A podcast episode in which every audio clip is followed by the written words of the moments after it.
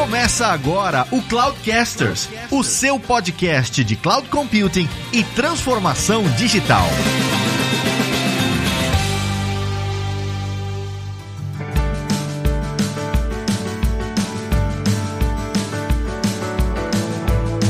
Olá pessoal, aqui é o Lázaro Alves e multi-cloud é uma falácia. Fala pessoal, aqui é o Fabrício Sanches e agora sim, esse episódio é sobre Kubernetes. Oi pessoal, aqui é o Giovanni Bassi e quanto mais Kubernetes, mais trabalho. Boa. Fala pessoal, aqui é o André Carlucci. Eu acabei de perguntar pro chat GPT se ele era capaz de gerenciar o cluster de Kubernetes e ele disse que não. Graças a Deus, ainda temos emprego ainda por um bom tempo. Pelo menos por mais uns seis meses, né? Isso, exato.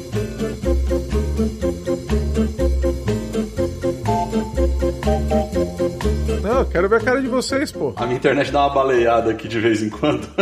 Mas o Riverside grava local, mano. Ah, sei lá, mano. Eu sei que quando, quando tirar a imagem aqui melhora, pô. Ô, ô Fabrício, você que tá milionário aí no Google e tal, tá, tá na hora de arrumar uma internet melhor, né, cara? Assim, eu vou te falar que assim. É, o Google não, não vende internet aí? Compra do Melão, mano. O Melão vende internet também. Não, não é isso, cacete. O roteador fica no andar de cima ali. E eu preciso comprar um meshzinho, mas é, puta, é, é relaxo. Sim. Ah, você precisa de um computer guy pra ir na sua casa e arrumar seu Wi-Fi, é isso? Isso, isso. Se alguém soubesse, né? Porra, cara. Aí você tá tiozão mesmo, hein? Vovô Nauta, né, Didi? Vovô Nauta.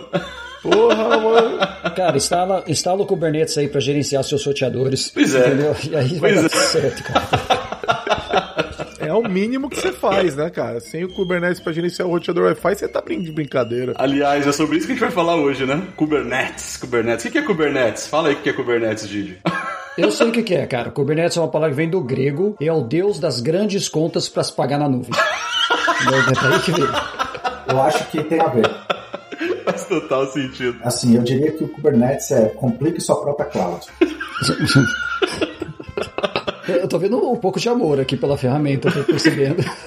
Todos nós amamos. É, Eu acho que esse pessoal aí, tipo, que trabalha pra cloud, eles gostam de reclamar de Kubernetes. Pra vender serviço de nuvem, né? Não, porque as clouds fica tudo commodity, entendeu? Eles não gostam que as pessoas usam Kubernetes, porque você trocar de um Kubernetes pro outro, cara, é tranquilo. Aí você fala assim, ah, é lógico que o Google não vai gostar de Kubernetes, a Microsoft não vai gostar de Kubernetes. Vai trocar de Elastic Beanstalk na AWS pra Azure App Service pra você ver a treta que é. Agora de Kubernetes você troca, mano. Troca, ixi, troca mesmo. Ainda mais você pegar lá assim, um storagezinho que você usou daquilo ali, você muda de uma cloud pra outra, assim, ó, ali pra ali. Essa é uma falácia, Didi, esse negócio de multi-cloud que muda. Não, mas isso aí, isso aí é porque as pessoas não sabem usar, né? Usa os storage errado ali, depois fica reclamando da ferramenta. Giovanni, se o pessoal soubesse usar, eles não precisavam da gente, Giovanni. Esse é um ponto também. Se o pessoal precisasse usar, a gente passava fome. Mano, depois que o maluco falou que VAR no C Sharp era pior porque era dinâmico e o desempenho era ruim, eu não duvido de mais nada, entendeu? Tá valendo, pode, é verdade. Kubernetes é uma bosta, storage não funciona, a culpa é da, é da cloud. Ok, agora que todo mundo colocou a raivinha pra fora. Vamos falar sério. A gente fez uns episódios há um tempo atrás, é, eu acho que. Espero que quem tá ouvindo aí lembre disso, falando de microserviço. A gente ficou de fazer um terceiro sobre microserviço, acabou não fazendo, porque. Sei lá por quê, because of reasons. Mas a gente resolveu fazer um de Kubernetes. Certo? Para explorar um pouquinho mais profundamente só Kubernetes, porque naquele episódio de, de a gente falou, começou a falar muito de Kubernetes e elas não são equivalentes os conceitos. Então a gente falou, pô, vamos falar um pouquinho de Kubernetes, especificamente da ferramenta, da solução, para a gente correlacionar eventualmente com por que, que a gente fala tanto de, de Kubernetes com microserviços, né? Por que, que uma coisa sempre puxa a outra. E aí eu queria começar falando, é, perguntando para a audiência, para os nobres colegas, por que, que Kubernetes é diferente do que a gente já tinha visto com container. Então vamos lá. Por que que todo mundo que olha para esse negócio, ah, eu vou começar a modernizar a aplicação, vou começar a containerizar, vou desenvolver um negócio cloud native, já pensa em container e aí obviamente já pensa em, em Kubernetes. Por quê? Por quê? Quem começa aí? Cara, mas a própria Cloud Native Foundation, ela coloca no Trail Map dela, ela coloca, se você for lá no Cloud Native Foundation, ela coloca que no Trail Map dela, o primeiro step para você ter uma aplicação Cloud Native é containerização. Não, tudo bem, mas containerização não é Kubernetes, né, cara? Eu acho assim. Sim, mas agora calma, calma, deixa eu terminar. o quarto ou quinto step é Container Orchestrator. Aí tá lá a porra do Kubernetes, mano. Olha o Trail Map. Então, por quê? Esse é o ponto. Tipo assim, por quê? Por que você não pode pegar um container, rodar na VM e ser feliz do mesmo jeito? Não, você pode. Você pode, mano. Você pode. Ó, na- a, a gente na Lambda 3 não roda Kubernetes. E você falar, vou rodar Kubernetes aqui, vai ter que discutir comigo, mano. Porque não faz nenhum sentido, entendeu? Não faz sentido rodar Kubernetes na- lá porque a gente tem uma demanda muito pequena, entendeu? A gente tem Docker rodando lá num monte de lugar e é muito mais fácil fazer uma gestão desse tipo do que ter Kubernetes. Agora, tem espaço pra Kubernetes? Tem, mas é todo lugar que você tem que rodar Kubernetes? Não. Agora, no momento que você adotar Kubernetes na empresa, aí abraça, abraça o bicho. Não faz mais sentido você ter um servidor, uma VMzinha rodando Docker isolado. Abraçou Kubernetes, assim, a não ser que sejam em ambientes diferentes, né? Ah, eu tô rodando Kubernetes na nuvem, eu preciso rodar ele também on-premise? Não, você pode ter umas VMzinhas com Docker on-premise e o Kubernetes tá na nuvem, ou vice-versa. Se bem que Kubernetes on-premise é um negócio meio estranho, né? Isso é coisa de banco que precisa gastar a infraestrutura que ele já comprou, né? Sim. É verdade, você sabe que isso É o caso, é o caso de muita gente, é o caso de muita gente. é o caso de muita gente. Não, mas é verdade, Didio, é verdade. E é o motivo principal pelo qual o Kubernetes foi criado inicialmente, que foi remover complexidade da infraestrutura de data center. Então, Foi. até acho que se o banco, o banco ou qualquer empresa, né, que, que ela tem a infraestrutura dali, ela parte para isso de forma consciente, ela sabe o que está fazendo, ela tem vários benefícios fazendo isso, na verdade. Não, sim, sim, sim. Não, mas da onde veio? Vamos, vamos, vamos pensar assim, né? O Kubernetes veio depois que a gente começou a usar container, né? É um co- é orquestrador de containers, né? Então, eu acho que assim, a, a grande beleza, eu acho que o, o, o pulo do gato aí foi realmente, né? A gente poder usar Docker, porque antes é aquela história, né? Funciona na minha máquina, né? Já era a maior desculpa do desenvolvedor. Aí o que a gente fazia é pegar a máquina do desenvolvedor e punha em produção, né? Ó, seu laptop agora tá rodando porque funciona no seu laptop, né? Mas quando a gente começou a usar o o Docker e começou a evoluir nesse ponto, né? Foi que a gente começou, bom, beleza, a gente quer rodar múltiplas instâncias da mesma coisa. A gente precisa, né, quando esse, esse container morre, a gente tem que pôr de volta no lugar. A gente tem que, né, ter uma maneira ali de fazer a comunicação. Então precisava de algum orquestrador para rodar isso, né? E o Google, aí que tem, eu acho que é o grande negócio, que é o que o Didio tá falando em termos de complexidade. Na época usava o Borg, é o que eles pensaram, isso foi 2014, né? Eles falaram, cara, vamos pegar esse negócio que funciona aqui dentro, que tá gerenciando a nossa infraestrutura local, né? Como eu, eu coloco o recurso da minha estrutura local com os meus containers, e eu vou fazer então um orquestrador para isso. Vou fazer um negócio open source, né? Só que foi criado pelo Google para resolver problemas do tamanho do Google naquela época. E o Borg era muito cru, né? Porque como ele era mais uma ferramenta interna, Sim. quando eu digo cru, assim, para ser utilizado em, em- em outras empresas que não fosse o próprio Google, porque assim, ah, eles usavam, era uma ferramenta interna. Então toda ferramenta interna você vai criando ela ali, né, na sua, conforme a sua necessidade, até que alguém olhou e falou assim, tá bom, isso aqui vai ser a base, o baseline do que nós fizemos, mas vamos fazer algo um pouquinho mais developer friendly or Mas não é mesmo. Não, depois. Isso depois, né? Não, mas ó, que- e, e aí eu vou dar uma dica, tá? Tem um documentário sobre a história do Kubernetes, né? Um, feito inclusive com participação do time do Google e tal, que ficou muito legal. São duas partes, ela dá quase uma hora o documentário todo, tá? Pô, que massa. É, é bem legal. É, eu só achei curioso, né, que Brandon Burns foi fundamental na criação do Kubernetes, mas como ele tá na Microsoft e o documentário foi tocado também pelo Google, ele não aparece no documentário Ele inteiro, não aparece. o que é vergonhoso, porque eles estão escondendo uma parte da história, né? É, concordo. não importa a empresa, né?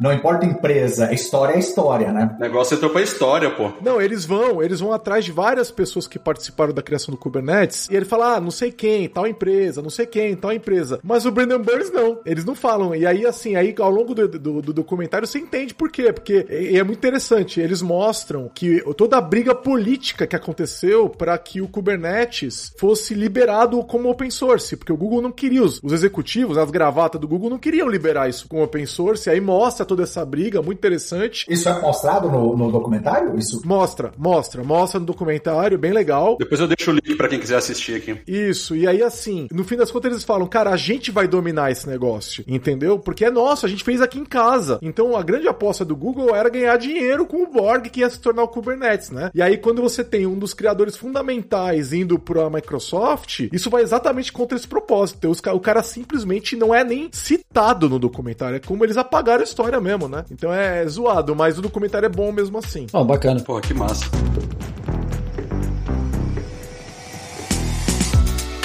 Agora sim, agora falando sério, pegando um pouquinho do gancho do Carlucci e tal. O que muita gente às vezes não sabe é que o problema inicial que o Borg, né, e, e, e toda a primeira geração do Kubernetes, quando ele foi criado, foi resolver um problema, né, de, primeiro, né, diminuir a densidade do data center, ou seja, aproveitar mais recursos, né, mesmo para virtualização, mas aproveitar mais recursos, porque assim, gente, data center é caro, não é barato você comprar. É, rodar em máquina vagabunda. É. Exato, e vamos olhar que o Google, por exemplo, é, é uma empresa de expansão gigantesca, de crescimento muito rápido. Então não dá para ficar toda hora simplesmente botando mais máquina, porque também você não escala. Segundo é, acontece algum problema ou você vai fazer o deploy de uma nova solução, você não vai ter a pessoa indo lá manualmente ali e fazendo aquilo acontecer. E quando tem uma falha, você tem que ter uma possibilidade. Então eles criaram, na minha opinião, assim, o primeiro SO de data center, né? Que era uma camada de software que administrava o hardware, só que num contexto maior de um data center, não de um. Primeiro SO de cloud, eu diria, né? Esse conceito de cloud. Exato, primeiro, exato. É, não sei se é o primeiro, porque o Service Fabric, que a Microsoft depois abriu, também era um SO de nuvem, né? Também, é, não, você tem razão, você tem razão. Sim. Não, mas é diferente. É que o Service Fabric não era voltado para containerização, né? O... Não, mais, o mais conhecido. Não, não, não, mas, mas é justo o que o Giovanni tá falando. É um conceito um pouco diferente. Não, mas é justo o que o Giovanni tá falando, porque tecnicamente é o conceito de Cloud OS, mas ele só não usava container, que é abstrair o hardware e tal. Então, sim, assim, sim, sim. É fair, é fair. Não o primeiro, mas o mais conhecido. O mais conhecido. Então, beleza, concordo, é fair. Verdade. Não, e, e, e eles conseguiram consumerizar o produto, que é uma coisa que eu acho que o Service Fabric nunca atingiu enquanto produto. É, Eles até chegaram bastante longe, eu acho, mas uh, a gente tem no Kubernetes um produto muito mais usável, né, com uma ergonomia muito melhor do que que a gente tinha no Service Fabric. Então, é, é, nesse sentido, eu acho que o Google teve um sucesso maior, né? E eu lembro que teve uma época onde a Microsoft estava tentando disputar esse espaço do Kubernetes com o Service Fabric e em algum momento eles falaram, tá bom, vai, vamos parar de falar isso e vamos abraçar o Kubernetes. E isso faz bastante tempo já, né? E aí abraçaram, deram um abraço forte ali, então, e acabou essa discussão. Mas eu lembro de estar indo visitar cliente e o cliente falando que queria Kubernetes e tinha um vendedor da Microsoft falando, não, dá uma olhadinha aqui no, no Fabric. Aí eu saí da reunião e falava, cara, você tá de brincadeira? né? Ninguém quer esse negócio, sabe? Let it go, né? Let it go, né? É, é, parece da época que a Microsoft queria empurrar Codeplex. Vocês lembram dessa merda? Nossa, É. nossa. Porra, cara, eu falei no MVP Summit. Para de falar de Codeplex, cara, ninguém liga. E eu quase fui expulso da sala, sabe? Codeplex, você foi longe. Mas voltando à questão, assim, exato. Então, naquela época, eles precisavam resolver esse problema porque, tipo assim, crescimento absurdo, era uma empresa que já começou na internet, então ele abstraía, né? Esse, o Borg, ele abstraía toda essa complexidade de infraestrutura. Por isso que eu sempre falo que eh, essa é uma discussão que eu até iniciei ela ah, lá em São Paulo com, com o Didio, mas é que num momento, num ambiente on-prem, isso faz total sentido. Quando você está na, na nuvem, depende do contexto, né? Obviamente, se a multi-cloud ou a mobilidade entre clouds é uma prioridade e um requisito, talvez você vai por esse lado de abstrair essa infraestrutura. Se não é, eu acho que é, é rodar o seu workload lá, porque você já tem na própria nuvem serviços, PaaS, serverless e tudo mais que já fazem muito bem, o- já reduzem essa complexidade da infraestrutura. Mas pouca gente sabe disso, né? Que começou com essa ideia. E aí, ah, vou dar a bola para vocês. Em que momento que alguém olhou e falou assim? Porque você falou agora, né, Didi, do, do documentário. Hum, isso seria legal open source. E por quê? Eu não lembro do documentário por que que eles fizeram isso, não. É, eu não lembro da qual que foi a motivação, sendo bem sincero, não me lembro. Mas é, eu acho que tem um ponto que é interessante, que é o seguinte, que, que eu queria discutir com vocês e, e entender a visão de vocês sobre, que é, beleza, Kubernetes virou esse fenômeno aí, o mercado reconhece que é a principal solução de orquestração para container, né, que tem hoje e tal, e todo mundo está construindo soluções escaláveis em cima dessas soluções de alta escala, né, com muitos usuários, tende para ir para isso e tal, apesar de ter outras opções. Acho que o meu ponto é, por que não, sei lá, um OpenShift da vida? Por que não Rancher ou qualquer outra merda dessa aí? Por que Kubernetes é sempre a primeira escolha? Qual que é a visão de vocês? Mas o Rancher, o Rancher é Kubernetes. O OpenShift também. Eu sei, eu sei que é. O OpenShift também. Mas por que que você iria, sei lá, para um AKS ou para um GKE ou para um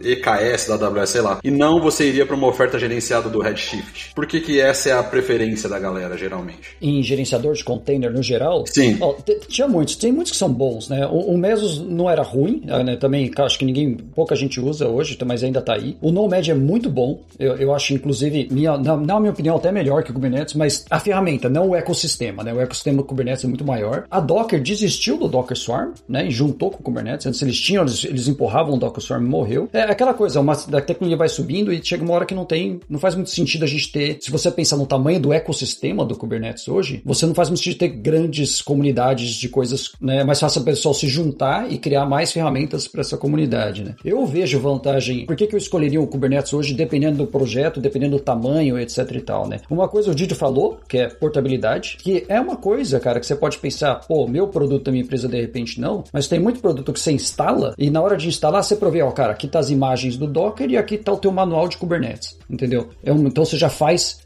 feito para isso. Contratar é, é, fácil também, porque tem muito profissional que sabe Kubernetes. Né? Tipo assim, é fácil de achar no mercado a quantidade de ferramenta que tem pro Kubernetes, que é uma coisa ruim também, porque às vezes tem aquela análise parálise, tem tanta coisa que faz a mesma coisa que você fica meio perdido, né? E a comunidade, cara. Você tem um problema de Kubernetes e você vai ter vários problemas de Kubernetes, é muito fácil achar a solução e gente que conhece no mercado sobre isso. Então tem esse apelo ali, né? Em cima da ferramenta. Eu acho que tem um ponto no que você tocou, Carlucci, que é, é, é interessante interessante, né? Eu acho que o, essa questão dele do ecossistema, né? O Kubernetes tem uma característica que é bem diferente das outras opções que a gente tinha, no, tem, tinha e tem no mercado, que é a capacidade dele de ser extensível. O Kubernetes, depois que eles inventaram os CRDs, né, e os outros pontos de extensibilidades, ele ficou muito fácil de você estender. Então, é, assim, para quem está disposto a isso, não é fácil, né? É. Mas para é, ele é, é, razoavelmente fácil de você compor uma solução com ele, né? Tanto que tá na moda agora criar distros de Kubernetes, né? Meu Deus do céu. É, exato. Então a pessoa lá, a empresa, vai lá e cria uma distro. Ó, tem aqui uma distro de Kubernetes, você instala de tal jeito, você tem ferramentas específicas para gerenciar ela. Igualzinho você tem uma distro de Linux. Igualzinho você tem uma, uma distro de JVM hoje em dia, né? São todas distros, assim, é tudo baseado na mesma ferramenta open source, mas elas são levemente variantes entre elas. Então eu acho que essa extensibilidade, essa questão de você poder compor o seu Kubernetes, é uma das coisas mais legais que o Kubernetes tem. E assim, ele é muito é, fácil de você você compor. Ele é, é, tipo um Lego. Ele tem um core, né, um núcleo muito forte, que vem crescendo com muito cuidado. Eu percebo que o time core do Kubernetes é muito cuidadoso com o que eles colocam no core. Todo o processo de alfa, beta e RTM ali na versão final, né? É muito cuidadoso e, e é, muitas vezes eles estão mexendo na API, o que é muito legal. E assim, tem uma moda de usar. Todo mundo usa coisa em beta no Kubernetes, né? E às vezes até em alfa. É, o, o beta é, é produção, tá? O, beta é. O alfa não. É, o beta é produção, mas às vezes você se fode, né?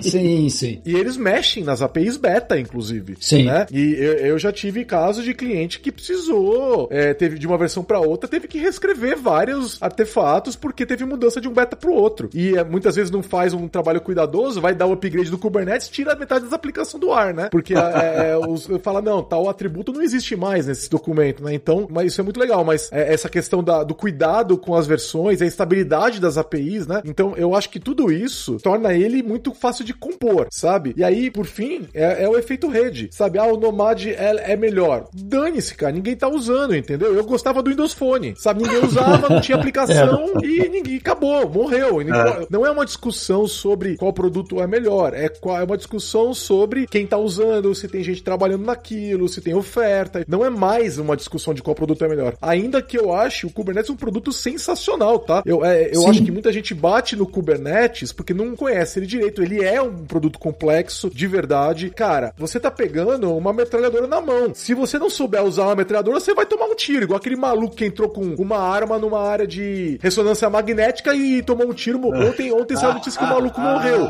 Caramba, eu não vi isso não. Mas é o Darwin, né? Darwin. Darwin. Você não pode entrar com uma arma. Ele assinou um termo que falava. Tem um imã gigante. É, ele assinou um termo, falava: você não pode entrar armado. O cara, não, eu sei o que eu tô fazendo. Entrou, a arma disparou, ele morreu. Tá, tem um monte de gente morrendo com Kubernetes também, mas calma. é, é, um negócio muito poderoso, entendeu? Você tem que saber o que você tá fazendo com aquele negócio poderoso que ele, você pode tomar um tiro no pé, entendeu? É que as pessoas tendem a criticar aquilo que elas não entendem, né? Então, é, é, é realmente, eu concordo 100%, é realmente nessa linha. E é complexo, cara. Cara, se para você, outro dia eu tava participando de um design session que tava rolando um, um design de rede para uma arquitetura de Kubernetes que ia ter mais de 30 mil nós e tal, um negócio bem grande mesmo. Puta, meu, a conversa do design de rede dentro do Kubernetes é uma conversa de, de assim, de maluco, né? Um negócio que é muito complexo. É, maravilhosa. Ele é muito poderoso, cara. É, é muito poderoso, é muito poderoso, de fato. E aí, quando você não entende, você critica, você fala que é uma bosta, que não é, né? Então. É, já tive cliente reclamando que acabou IP na rede do Kubernetes. Aí eu falei, como é que foi seu planejamento? Hã? Não teve planejamento da rede. Aí acaba os IPs e o cara reclama. Falou, falou, ué, você não planejou, vai acabar os IPs mesmo.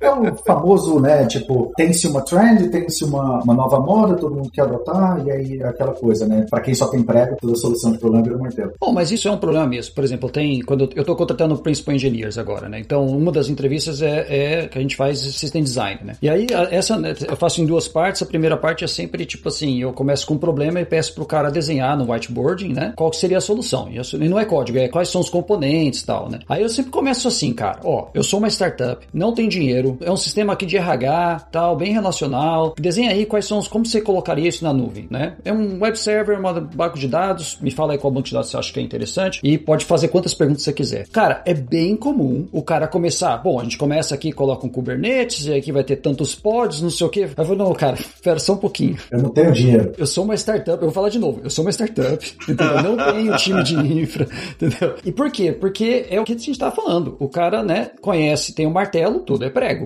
né? Então, ó, meu default é Kubernetes, pá, pá, pá, pá, pá. E a complexidade vem disso também. O- A pessoa fala, ah, é super complicado. Claro, se você não tem a necessidade de gerenciar um sistema complexo suficiente, onde o Kubernetes é uma ferramenta adequada para diminuir essa complexidade, a complexidade não intencional vai ser muito maior do que o benefício ali. Então você vai falar, pô, é super complicado. Lógico, você só quer rodar um web server pequenininho com uma base de dados e você tá- vai gastar muito mais tempo com a infra do que com a solução, né? Não faz sentido. A questão é qual problema você quer ter. A questão é, porque assim, eu vou falar isso, eu falei isso numa reunião hoje, com, não era nada a ver com, com Kubernetes, mas assim, era uma arquitetura que estava sendo desenhada para abstrair questões de autenticação e autorização, e aí, ah, porque tinha alguns requisitos, ah, o, o cliente realmente tinha requisitos que justificavam isso, porque eles queriam, alguns dos clientes deles não querem a solução deles SaaS, querem instalar na própria nuvem e tudo mais e tal. No primeiro momento, o Active Directory seria recomendado, depois eles né, deram o rollback para fazer uma solução baseada no Alpha 2.0 e tal,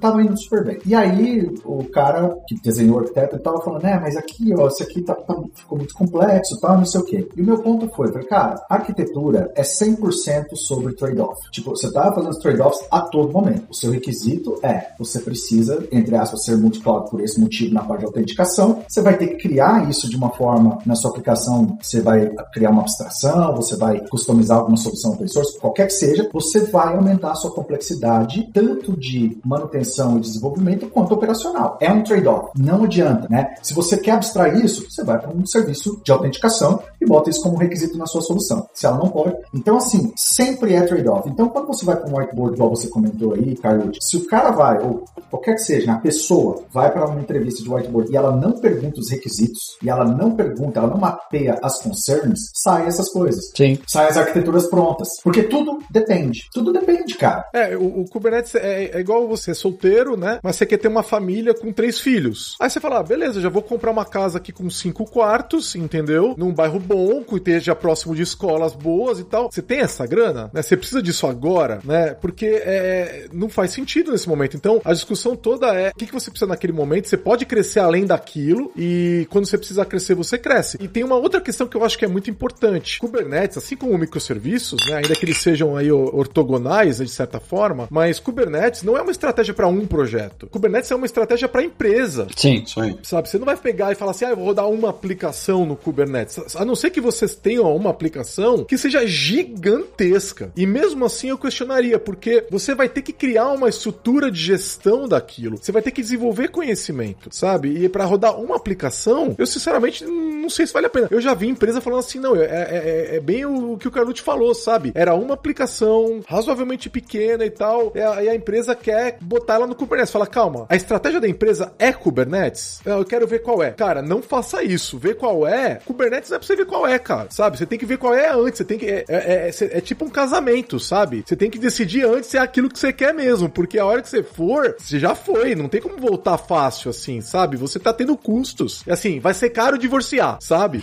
Você vai ter custo naquele negócio por um bom tempo. Você vai querer divorciar depois, vai dar trabalho, sabe? Você já fez um monte de investimentos. Não é assim que você faz isso, sabe? É porque como o ecossistema é muito grande, né? Isso é bom, mas isso é muito ruim também, né? Porque quando você tem um ecossistema ecossistema muito grande, a variedade de arquiteturas possíveis e de soluções possíveis conectando todas essas soluções é muito grande. Então, às vezes, você vai ter um cenário em que você tem uma arquitetura quase que única, né? Quase que ali para o seu cenário específico só você tem. Então, a conhecimento tem que ficar retido ali ou no seu time, ou você tem que, obviamente, né, manter aquele conhecimento. E é um casamento, é igual você falou, Didi. Você casou com aquilo, porque como é que você tira isso depois? Aí você começa, né? Você tira aqui, como técnica de migração de mainframe. Vai lá e desliga o mainframe e vê onde para. É tipo, você vai lá, desliga o cluster, o que que parou? Ah, parou isso, parou aquilo. Então, vamos, vamos fazendo. Porque, cara, é, você não tem como. É, fica difícil você mapear todas as, as integrações, todas as camadas, tudo que você tem ali né, dentro desse, desse modelo. A gente pega uns Frankenstein assim de vez em quando, que é osso, cara. Mas hoje a nuvem, vamos supor, tudo bem, você vai para o Kubernetes, né? Hoje a nuvem te dá bastante opção também de você simplificar um pouco essa complexidade, né? Por exemplo, você pode instalar em VM o seu Kubernetes e rodar e fazer tudo você, né? É uma opção, não recomendo, mas é possível. Você tem hoje o EKS,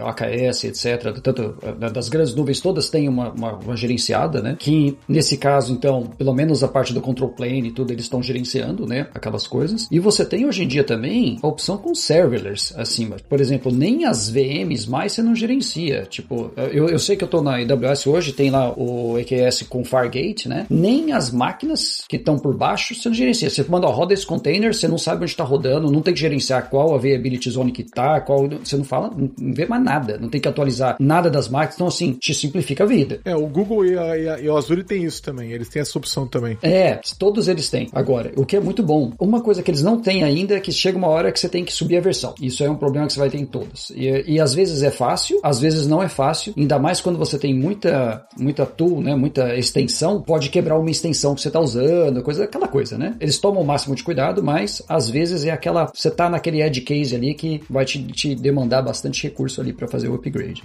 Sim, eu acho que a gente caminha para que para daqui a alguns anos o Kubernetes ele vai ser transparente. E aí realmente a gente vai ver um problema nas nuvens, né? Hoje ainda tem essa cada distro de cada nuvem, ela é um pouco diferente, né? E se você for reparar, as nuvens tentam empurrar ferramentas de lock-in, né? Ah, usa aqui o meu ingress proprietário, usa aqui esse pedacinho aqui de autenticação proprietária, é. usa esse negocinho que eu tenho na minha que só tem na minha. É uma maneira de te prender naquela nuvem, de gerar um lock-in, porque sem essas coisas, fica muito mais fácil você mudar de uma para outra, né? Eu acho que não é a intenção final, é uma consequência. Ah, eu não tenho a menor dúvida que a intenção final é essa.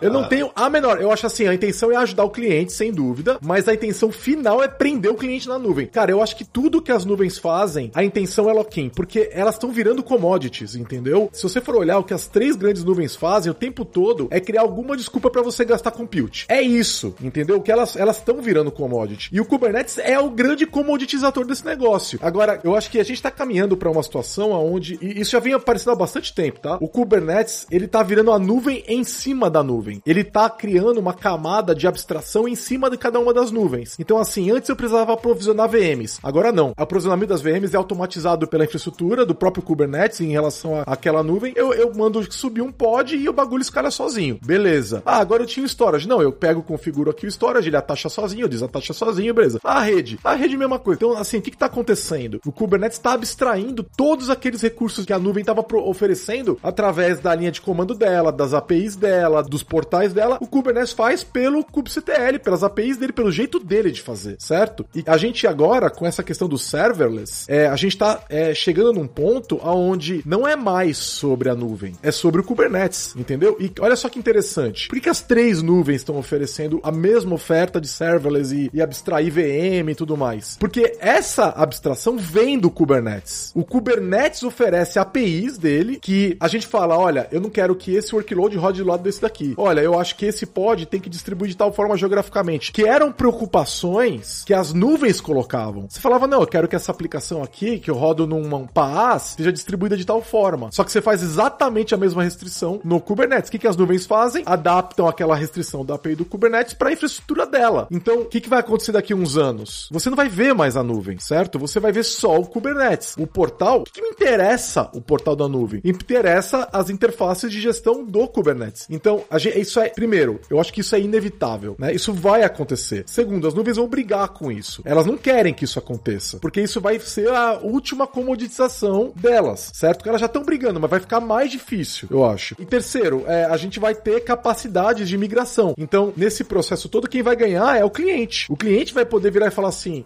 na verdade já tá um pouco assim, né? É que realmente não é tão simples assim mover de uma nuvem para outra. Mas conforme essas coisas vão ficando cada vez mais abstraídas, né? Eu basicamente vou poder ter, cara, imagina o seguinte: ah, quanto é que tá a hora de computação aqui no Google? Ah, tá tantos centavos. Beleza, muda pro Azure. Ah, agora saiu no automatizado, tá? Não é um negócio manual. Didio, eu acho que a gente tá muito longe disso, cara. Não, não tá. Não, não é agora. Tá. Agora não dá para fazer isso. Mas conforme o negócio vai andando, isso vai acontecer, cara. Entendeu? Você vai ter multi-cloud, tudo ligado por fibra e você movimenta as coisas com transparência. Agora, as ofertas de banco de dados, por exemplo, gerenciado, é outra história. Vai continuar sendo mais barato você é, ter um Oracle Database na Oracle Cloud, certo? Agora, as, os bancos open source, não sei, cada um vai ter a sua oferta, certo? SQL Server vai ser mais fácil, mais barato rodar no Azure. Essas vão ser as grandes discussões. Eles vão procurar lock-in em outros lugares, entendeu? Isso se a gente ainda tiver rodando SQL Server e Oracle Database daqui a 10 anos, né? Porque a gente tá se afastando desses bancos de dados quando a gente fala em workloads menores, microserviços e tal, né? Então é uma outra tendência em paralelo aí. Eu entendo isso que você tá falando e eu acho que, na verdade, quando você olha do ponto de vista de landscape, de evolução, isso faz total sentido porque, na verdade, né, computação nada mais é do que camadas em cima de camadas de abstrações, né, ao longo dos anos. É isso aí. Mas eu acho que tá muito longe, cara. Eu não acho que tá tão perto assim, não. Porque, por outro lado, você vê uh, os providers criando cada vez mais serviços especializados ali, vamos lá, para AI, para outras coisas, que são serviços muito especializados e que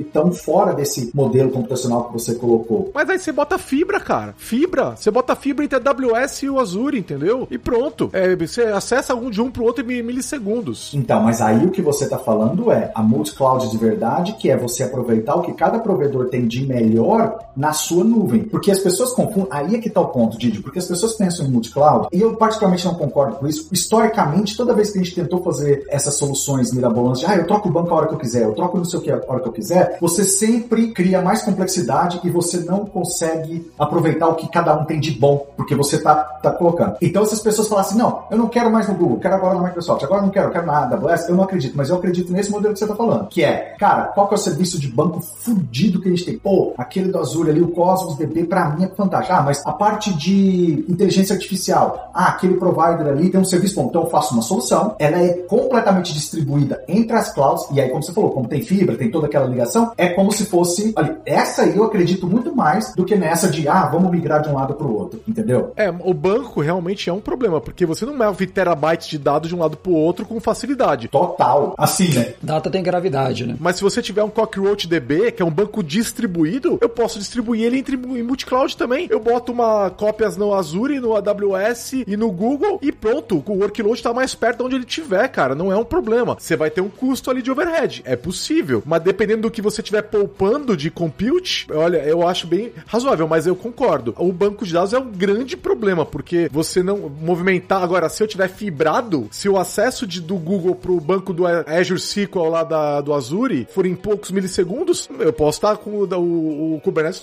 no, no, Google, pronto, beleza. Exato. Se o acesso, agora, a migração, cara, vamos ser muito sinceros, mesmo que, vamos pensar num mundo hipotético perfeito em que é possível migrar terabytes de dados em milissegundos de uma nuvem para outra. Cara, por que, que, o cara vai fazer isso? Qual é o cenário? É, e é caro, é caro. Isso seria muito caro. Exato. O egress é tão grande que, tipo assim, tá. Aí o cara fala, é, não tem motivo. Mesmo que fosse possível, não tem motivo. Mas concordo, tipo, a, na hora que chegar nesse ponto da conectividade ela ser tão absurda, aí eu acredito nesse modelo multi-cloud, nesse daí. Não, não, mas pensa numa coisa. Vocês estão pensando na, só na aplicação, mas pensa, toda vez que você usa uma cloud nova, cara, não é só workload. Você tem que fazer toda a parte compliance, toda a parte de usuário, segurança, rede, o que, que tá rodando lá, quem tem acesso. É, é uma landing zone. Infraestrutura básica.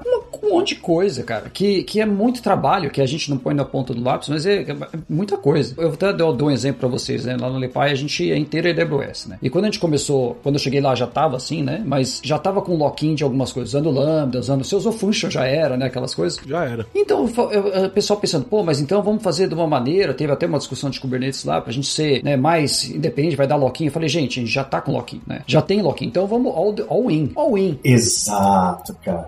A nossa aplicação hoje, cara, o que, que é? Falou assim, já que eu vou usar a nuvem, então eu vou ser Cloud Native até na unha. Então, o que, que qual que é a minha aplicação? O que, que eu tenho lá hoje? A gente usa, a gente faz usa ECS com Fargate, que é totalmente serverless lá. A gente usa a parte do, tá, tá colocando agora a parte de App Mesh deles, né, com o Service Discovery deles. É tudo integrado, cara, com o CloudWatch para fazer toda a, a parte de login, etc e tal, monitoramento. E tudo por quê? Porque a coisa se conecta lindamente, que tá tudo dentro da AWS, é feito, é feito para fazer lock-in. E a gente assumiu, beleza, nós vamos ser lock-in, porque o custo de mudar já era grande. Gente, e assim, só para quem tá ouvindo, nem sempre ter lock-in é o fim do mundo, tá? Concordo. Não, não.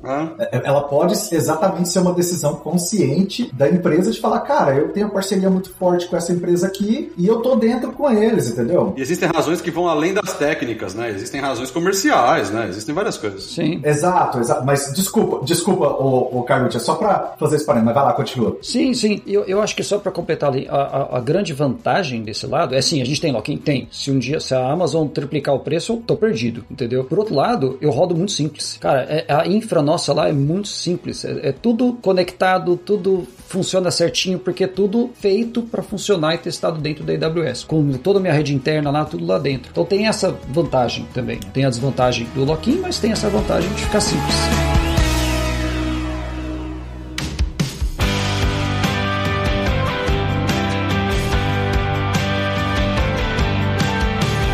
Por isso que eu acho que a conversa da migração, ela é uma conversa que ela é bem complexa de avançar, porque se você tem igual alguém igual a Lepaia, que está totalmente baseado em AWS, se você chegar para esse cara e falar, ô, migra para cá que eu te dou 30% de desconto, cara, essa conversa não vai acontecer, né? Tipo, o cara vai falar, valeu, obrigado. Cara, é muita coisa envolvida. Olha que tem cliente que as nuvens compram, hein? Elas pagam pra você migrar. Sim. Não é, existe. Então, assim, é, num compromisso de longo prazo, isso rola. Eu já vi isso acontecer várias vezes. Não, Eu já vi acontecer de pagar a migração, de dar um ano de nuvem de graça, eu já vi coisas muito absurdas. E não vale a pena, né? É, mas não é, não é a praxe, né? No geral, as- os provedores de nuvem, eles tentam pegar o cliente lá no comecinho, né? Pô, você não tem nada, você tá tudo no on-prem, vamos começar aqui, porque aí é uma conversa, é no-brainer, assim, né? É muito fácil de você mostrar o valor. Mas eu concordo. É, mas sabe o que eu acho? Ó, eu acho que é, eu concordo. é, é, eu acho que tem hora que você tem que abraçar o lock-in mesmo e, e se já tá enfiado nele, abraça mesmo, porque é, você não vai sair fácil. Mas eu não abraçaria de início como estratégia. Eu acho que assim, essas questões de compliance que você falou, Carlucci, você consegue, uma vez que você. Primeiro, todas as grandes nuvens têm essas questões de compliance, certificações todas resolvidas, né? Sim. E você precisa complementar com as tuas, mas não é nada de absurdo, né? É- é- Você tem que configurar. e uma vez que você estabeleça o baseline, e mais uma vez o Kubernetes abstrai tudo, você vai ter que fazer o trabalho de, de compliance dentro do Kubernetes, tá, né? Então, você trabalha ali, o, o compliance do Kubernetes da AWS é igualzinho o, o compliance no- na- nas outras nuvens, entendeu? Então, tá feito, cara. Ah, mas, mas não, mas tem outras coisas, tem outras coisas, não é só isso. Quando você fala compliance, ela geralmente é da infraestrutura inteira. Ela vai ser olhada da infraestrutura toda. Então, por exemplo, quando você olha, por exemplo, no Azure, você tem o Azure Policies. Então, quando você aplica o Azure Policies, você tem lá toda uma estrutura que você aplica que, inclusive, afeta o cluster. Quando você vai para a AWS, é uma outra estrutura. Quando você vai para o Google, é uma outra. Tudo bem, na parte de compliance do cluster, sim, mas assumindo que só tem o cluster, mas não é só o cluster, entendeu? É as contas que você cria, tudo. É,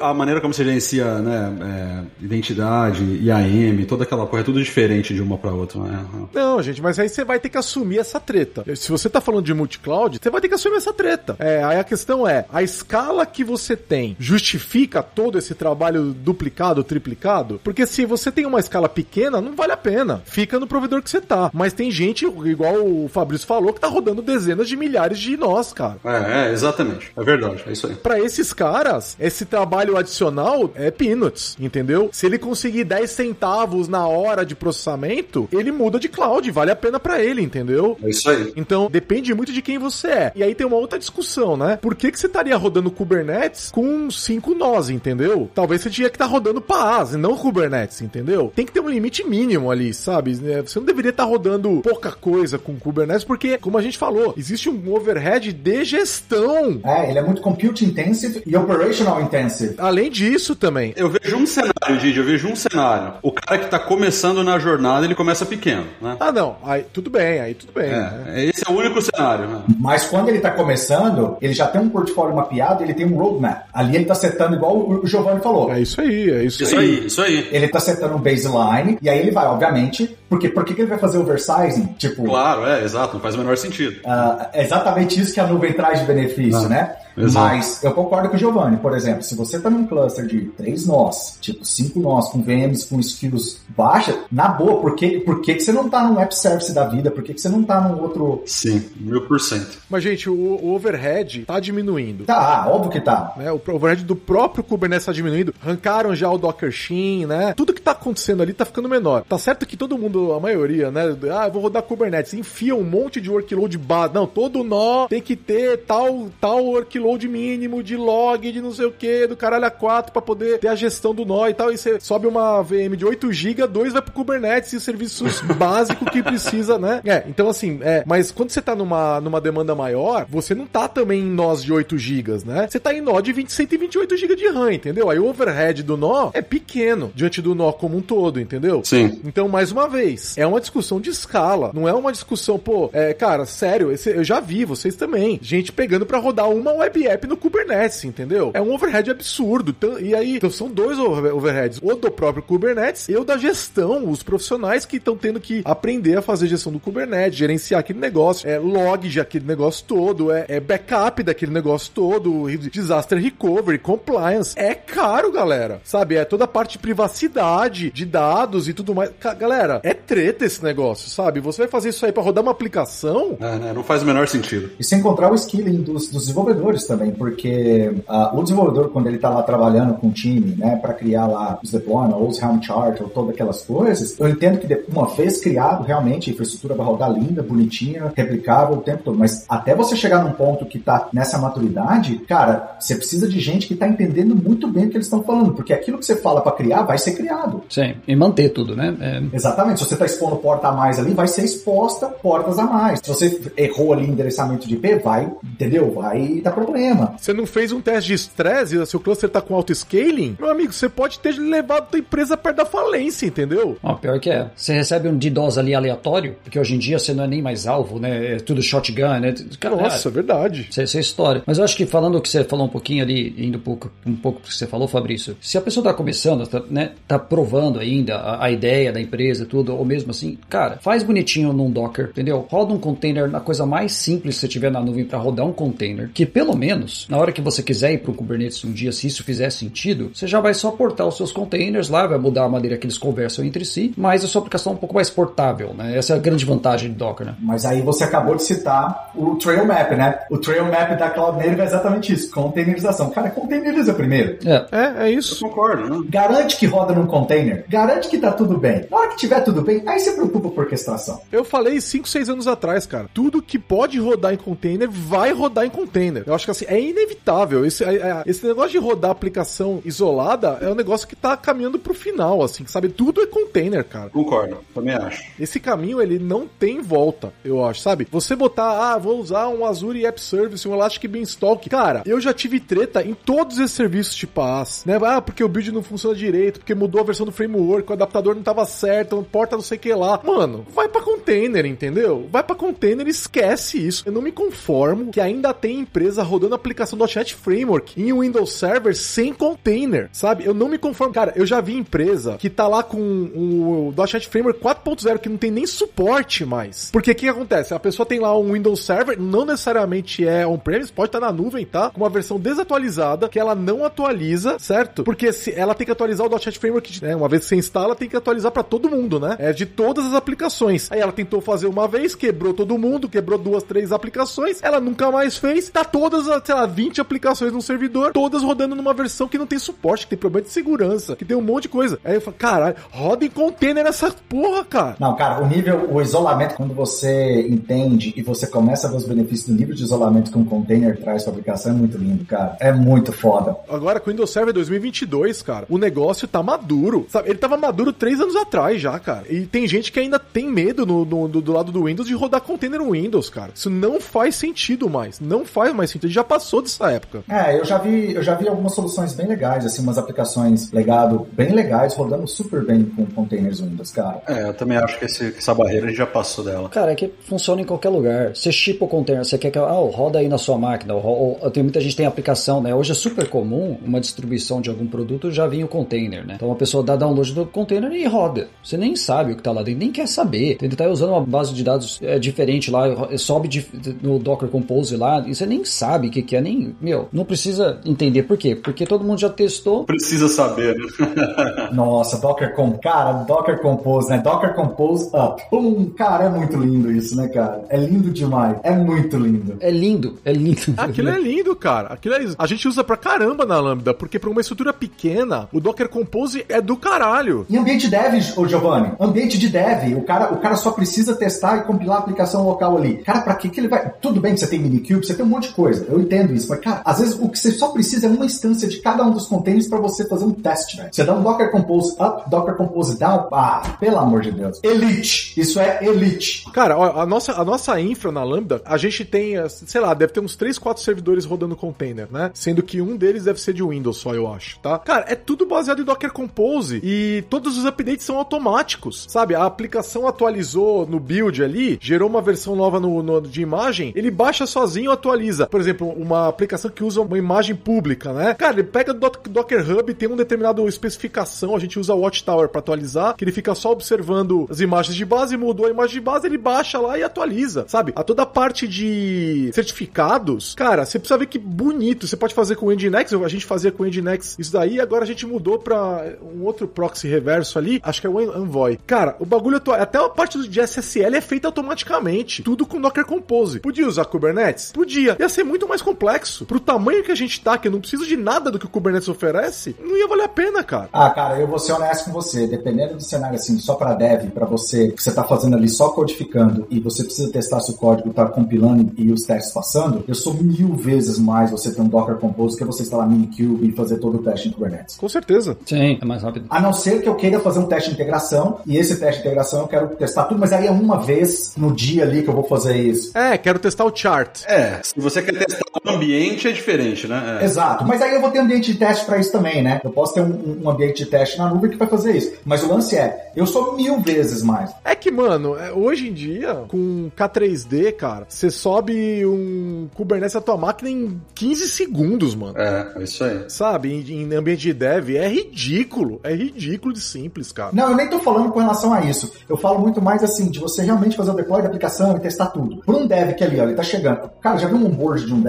quando a, a, a aplicação tá 100% containerizada? O cara pega o laptop, independente de qual é o laptop. Se o cara tem um, um, engine de, de container na máquina dele, ele vai lá, né? Vamos falar Docker Compose, né? Com Doc- Docker Compose, pum, a aplicação tá rodando, velho. O código tá rodando, tá compilando, tá, tá tudo certo. Ah, mano, pô, elite. Isso é elite. É muito bom mesmo, né? Sim. Ah, e só pra completar o negócio lá do Windows, tá? O suporte pra Kubernetes no Windows já tá muito bom também, tá? Não tá tão bom quanto o do Linux, mas cada release que sai tem alguma novidade, né? Então, assim, tá na hora da gente começar não só a containerizar a aplicação Windows, né, que ainda existem, né, e normalmente é legado porque tudo agora é Linux, né? Tudo que é novo roda no Linux, mas o legado, cara, dá pra você meter no Kubernetes também. Se a tua estratégia é Kubernetes, o Windows também devia estar indo pra lá, sabe? É um negócio que funciona. É, E assim, só um parênteses, né? É muito louco, né? Que nem .NET, mas o pessoal tá rodando em Windows, cara.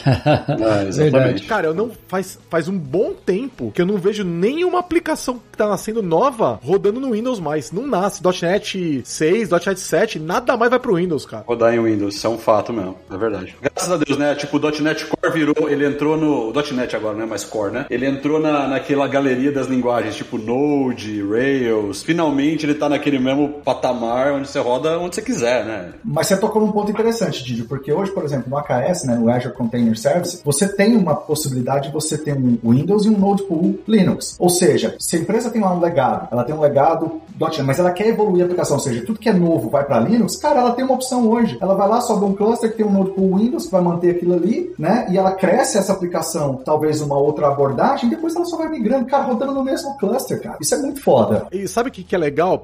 Até pegando aí nessa, nessa história que a gente tá falando, o time do AspNet lançou uma ferramenta para você começar a sair do AspNet MVC, lá do .NET Framework, e ir pro AspNet Core, né? Que é uma ferramenta baseada lá no proxy reverso, lá o IARP deles aí e tal, e que a gente tá usando na Lambda, porque nossa, nosso é, RP interno é feito em AspNet MVC e a gente tá migrando ele pro AspNet Core. No nosso caso, a gente não tá usando o Kubernetes, tá usando o Azure App Service mesmo, mas poderia estar no Kubernetes. Então imagina que a estratégia fosse essa. Cara, eu podia rodar o lado AspNet MVC num container Windows, no meu cluster Kubernetes, né, no, no, no Node Pool, e o lado .NET 6, .NET 7, rodar no lado do Node Pool Linux, entendeu? E é o mesmo cluster, com uma rede super rápida ali, de gigabit entre eles, entendeu? Com a mesma gestão, mesmo processo de build, mesmo processo de... no mesmo chart, mano. E, e completamente abstraído. Tipo assim, não interessa qual node pool tá, você simplesmente vai mandar fazer o deploy e o Kubernetes vai identificar e vai fazer o deploy pra você. É isso. Exato, é, fica bonito demais, cara, sabe? É, e a gente ainda tá no momento, o, o sysadmins Windows, muitos deles não sabem nem o que é container, cara. Não sabe fazer, não sabe escrever script PowerShell, cara. Sabe? Tem muita gente presa ainda no, na janelinha. A pessoa vai administrar o servidor pela janelinha. Fala, meu amigo, o Windows Server tem SSH, sabe? Com integração com AD, mano. Com integração com AD.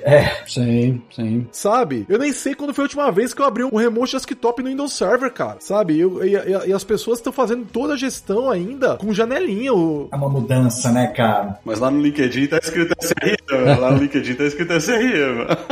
É, você pergunta pro cara que, que- como é que ele faz gestão de servidor Windows, ele abre janela. Fala, porra, em 2023, brother? É igual o pessoal de DevOps que vai no console, né, vai no browser fazer as coisas. Meu, Terraform, né? Por favor. Mas, mas a AWS ajuda muito, cara. Eu vi que agora a gente usa a AWS, ela te força a usar Terraform porque o console é tão ruim, mas tão ruim, tão feio. É, o portal é horroroso também. Você não quer usar, cara.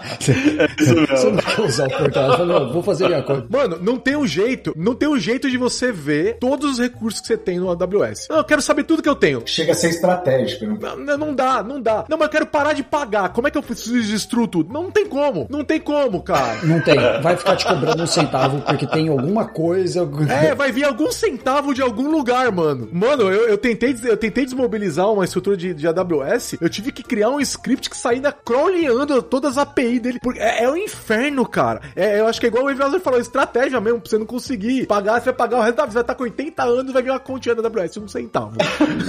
Eu fiz uma coisa um pouco melhor, eu cancelei a conta. É o único jeito.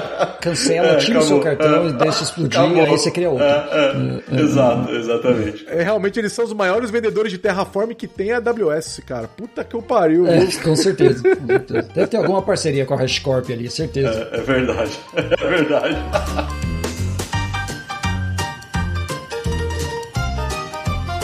Deixa eu falar uma coisa aqui. O que, que vocês acham que o Kubernetes ainda não resolveu bem, tecnicamente falando? Tem alguma coisa que ele ainda deixa a desejar que poderia ser melhor, na visão de vocês? Simplicidade. Ele me fazer feliz. Mas isso ninguém vai conseguir, Vilazo. Ninguém... Aí é foda, né? Mas Kubernetes não é cerveja, né, cara? Assim é mais difícil.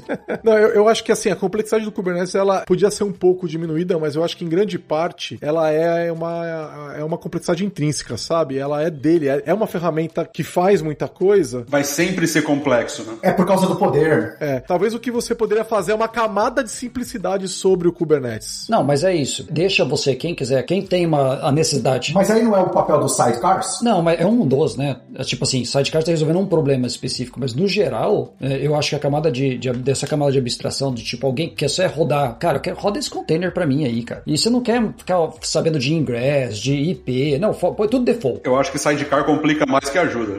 Não, ajuda muito, cara. Depende, do, depende desse, ajuda muito, ajuda muito. Ajuda, principalmente, e mesh, e service mesh também. Não, não, o que eu quero dizer é o seguinte, eu, tô- eu não me expressei corretamente. Eu concordo com o Didi, com você, Carlotte, de que, e também você, Fábio, você falou isso também, que ah, essa complexidade dele, intrínseca, ela precisa continuar existindo pelo poder que ele tem. Porque há cenários em que precisa, não tem como negar. Porém, e aí a beleza da- do ecossistema do Kubernetes, que você tem uma série de service meshes, você tem uma série de sidecars. Eu entendi o que o Fabrício quis dizer que sim, pode ser, eu concordo que um sidecar ele pode adicionar mais complexidade complexidade, mas de novo, né? Se você não sabe o que você está fazendo. Assim como o ARM pode adicionar complexidade se você não sabe o que você está fazendo. Exatamente. Mas eu, eu acho que essa é, é engraçado, porque a gente sempre viu na história aí da, da computação, sempre focando em só layers em cima de layers e o Kubernetes ele está se mantendo ali num nível de complexidade justamente pelo poder que ele tem. Né? Eu acho que tem um lado do Kubernetes que poderia melhorar bastante, tá? Que é o lado de guiar o administrador do sistema. É pegar a filosofia do Rust para te ajudar quando você tem um erro. Né? Então, não sei se vocês já viram as mensagens de erro do, do Rust, tá? É, o Rust tem um grupo de trabalho só para olhar erros de compilação. Então, são pessoas que ficam olhando erros do compilador e falam, pô, esse erro podia ser melhor, né? Então, ó, dá para dá eu inferir que que se eu pusesse tal coisa aqui, por causa de tal problema não sei aonde, o usuário entenderia melhor por que, que esse erro tá acontecendo. Então, tem pessoas só pensando nisso, sabe? Então, é melhorar a usabilidade da ferramenta quando ela tem problemas. Que podem ser problemas causados pelo usuário. Cara, quando você precisa fazer troubleshooting do Kubernetes, aquele Kubernetes que você instalou, certo? Aquele que você tá gerenciando, é um inferno. Inferno, sabe? Você precisa de gente que conhece o âmago da ferramenta, sabe? Que conhece trechos do código do Kubernetes escrito em Go para entender entender por que, que ele tá fazendo aquilo. É um dos motivos que tá tanta gente usando nuvem. Porque gerenciar um negócio on-premise significa ter uma equipe que conhece isso. E uma equipe dessa é cara pra diabo, sabe? Então, esse é um ponto que seria interessante melhorar. Por outro lado, quem tá pondo dinheiro no Kubernetes é o Google, a AWS, a Microsoft, a DigitalOcean. Eles querem que se foda isso. Eles querem que isso seja uma bosta mesmo, entendeu? Para que você não rode isso on-premises. Eles têm um ganho de escala. Então, para eles, se isso aí é um problema, e para eles é barato resolver isso. Eles já têm a equipe, eles vão precisar ter a equipe de todo jeito. Eles vão resolver com observabilidade ali, né? Mais, mais fácil, né? É, eles vão precisar ter os caras que olham o erro e falam, ah, isso aí é não sei o quê. E, e eles têm milhões de ferramentas também, né? Como você falou, né, Fabrício, que já resolve esses problemas. Então, é um problema hoje você rodar um Kubernetes on-premise, rodar, ou até na nuvem, né? Mas você rodar ele, cara, é treta. É treta. É igual rodar MongoDB, mano. A hora que der uma treta, você tá fudido. Tipo, você vai precisar de um especialista. Porque é, é tudo lindo enquanto o negócio tá rodando. A hora que para, putz, aí você vai ter que contratar um consultor que custa os olhos da cara para botar aquele negócio de volta no ar. Enquanto isso, o que, que vai acontecer? Tua infra tá fora do ar, seu usuário não tá sendo atendido, entendeu? Então você vai escolher pagar um consultor preço de ouro quando sair do ar ou ter esse, essas pessoas contratadas full time, sabe? Por causa que o Kubernetes é muito ruim de fazer gestão. É, mas aí quando você vai pro consultor que é caríssimo, você tem que botar no custo a parada do sistema, né? Sim, sim. Sim. Que não é só a hora do cara que é caro, né? É, mas aí você pode fazer failover. Às vezes o failover é um custo razoável, né? Mas, porra, é um negócio complicado, sabe? Cara, eu já vi mensagem de erro de juntar cinco técnicos assim, de anos de Kubernetes, de experiência, galera que conhece o negócio. E tá um olhando pro outro e fala, puta, agora fudeu. Sabe que, que porra é essa? Sabe? Os caras não sabem, meu. Eu vi esses dias que eu vi que uma empresa que agora ganhou investimento de 67 milhões de dólares e a única coisa que a empresa faz é resolver problemas de Kubernetes. Pô, você tem...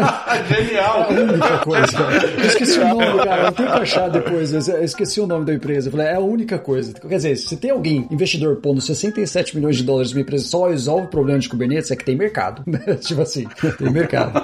Porque é um problema, é um problema, cara. É, por isso que a nuvem hoje, rodar o Kubernetes na nuvem, é, faz tanto sentido, né? O que eu vejo é que as empresas que fazem gestão de Kubernetes, elas não gostam, não. Ela quer ter o dela, né? Ela quer rodar IaaS e ela fazer tudo que a nuvem. Fala, meu, você tá reconstruindo tudo que o Google já fez, tudo que a Microsoft já fez, sabe? Não faz sentido você rodar Kubernetes IaaS. Ah, mas tem tal coisa que eu posso, eu não posso fazer em tal nuvem. Foda-se, olha o choro, brother sabe? É, é, é, não faz sentido. É por isso que eu falo que esse multicloud eu não acredito nele. Pra tirar um pouco do peso da consciência, ele contrata o OpenShift lá, que tem um suportezinho e tal. É, é, eu, eu, lembro, eu lembro de 15 anos atrás, quase, do pessoal discutindo sobre Rails, né? E aí um, um amigo meu falou assim, né? Não, Ruby on Rails você tem que rodar do jeito que ele foi feito para rodar. Não fica trocando os pedaços do Ruby on Rails, porque se você trocar vai dar bosta. Chama Rails porque você tem que ficar no trilho dele. Não sai do trilho, entendeu? Você sair do trilho vai dar merda. Cara, é a mesma coisa, entendeu? Você tá no AKS, ele não tem uma novo novidade que no Kubernetes, última versão saiu que tem? Foda-se. Você não vai usar, entendeu? Não tem problema. Você vai usar o que tá na caixa, certo? O que dá para estender. Querer fazer do zero, ah, então eu vou jogar tudo fora, toda a automação que a nuvem fez, vou jogar tudo fora, porque eu quero ter tal featurezinha que não tem nessa distro, distro de Kubernetes. É cagada, mano. Cagada, sabe? Tipo, não vale a pena. A treta que você vai ter quando esse negócio parar é tão grande que não vale a feature que você ganhou, que você queria, sabe? A você escolhe a nuvem que você quer e assim, ó, outra coisa. Ah, eu quero agora, vou usar o AKS porque tem tal feature no Kubernetes que não tem no AWS. Mano, isso é hoje. Amanhã vai ter no outro, entendeu? Ah, sim. Sim, sim. E não, pode ser que amanhã tem no outro um negócio que você queria que tivesse que não tem no teu. É briga de gato e rato entre as nuvens, sabe? Essa diferença competitiva é muito pequena. Ah, pensa, 2018 foi o ano que tanto a DigitalOcean, Ocean, tanto a Google, tanto a Microsoft e tanto a AWS tiveram é, managed versions do Kubernetes no mesmo ano. Tipo, saiu uma release, release, release, release com dias de diferença. Cara, essa é a competitividade que os caras têm em cima disso. Cara. É muito louco.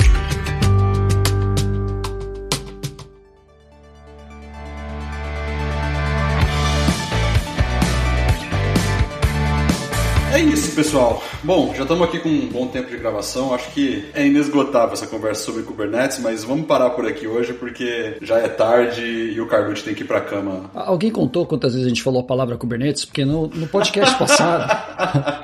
a gente colocou tequila, né? É, é, verdade. Pois é, a gente tinha, a gente podia brindar, né? Tinha uma prenda pra pagar, né? Mas é que o outro era microserviços, né? Esse é de Kubernetes. Não, mas é, é exatamente, né? Não era sobre é, Kubernetes, era sobre microserviços. É, é por isso, né?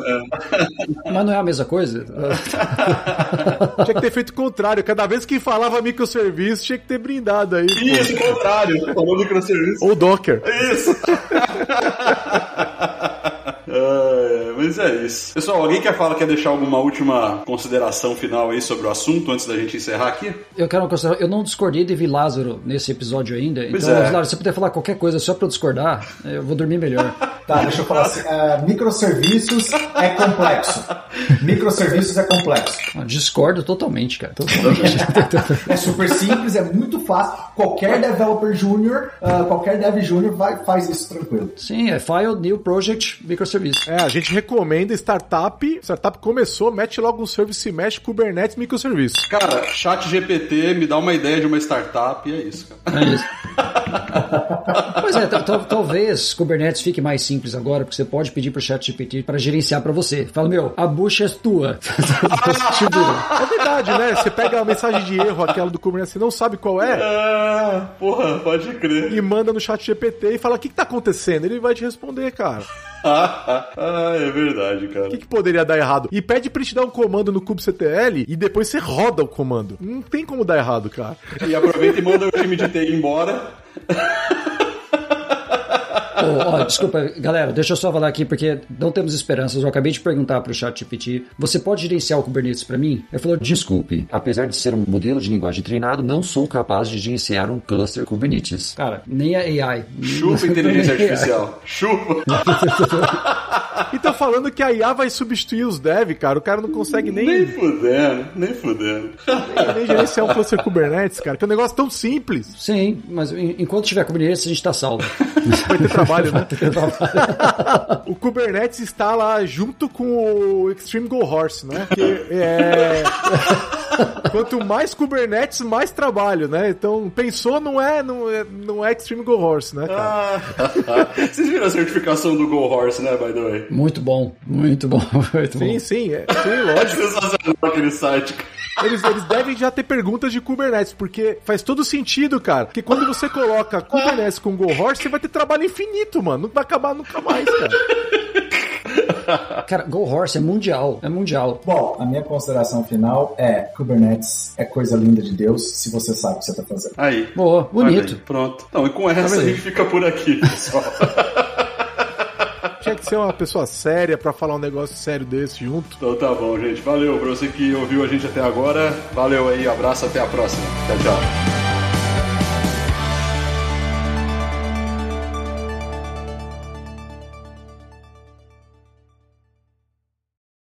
Este podcast foi editado por Radiofobia, podcast e multimídia.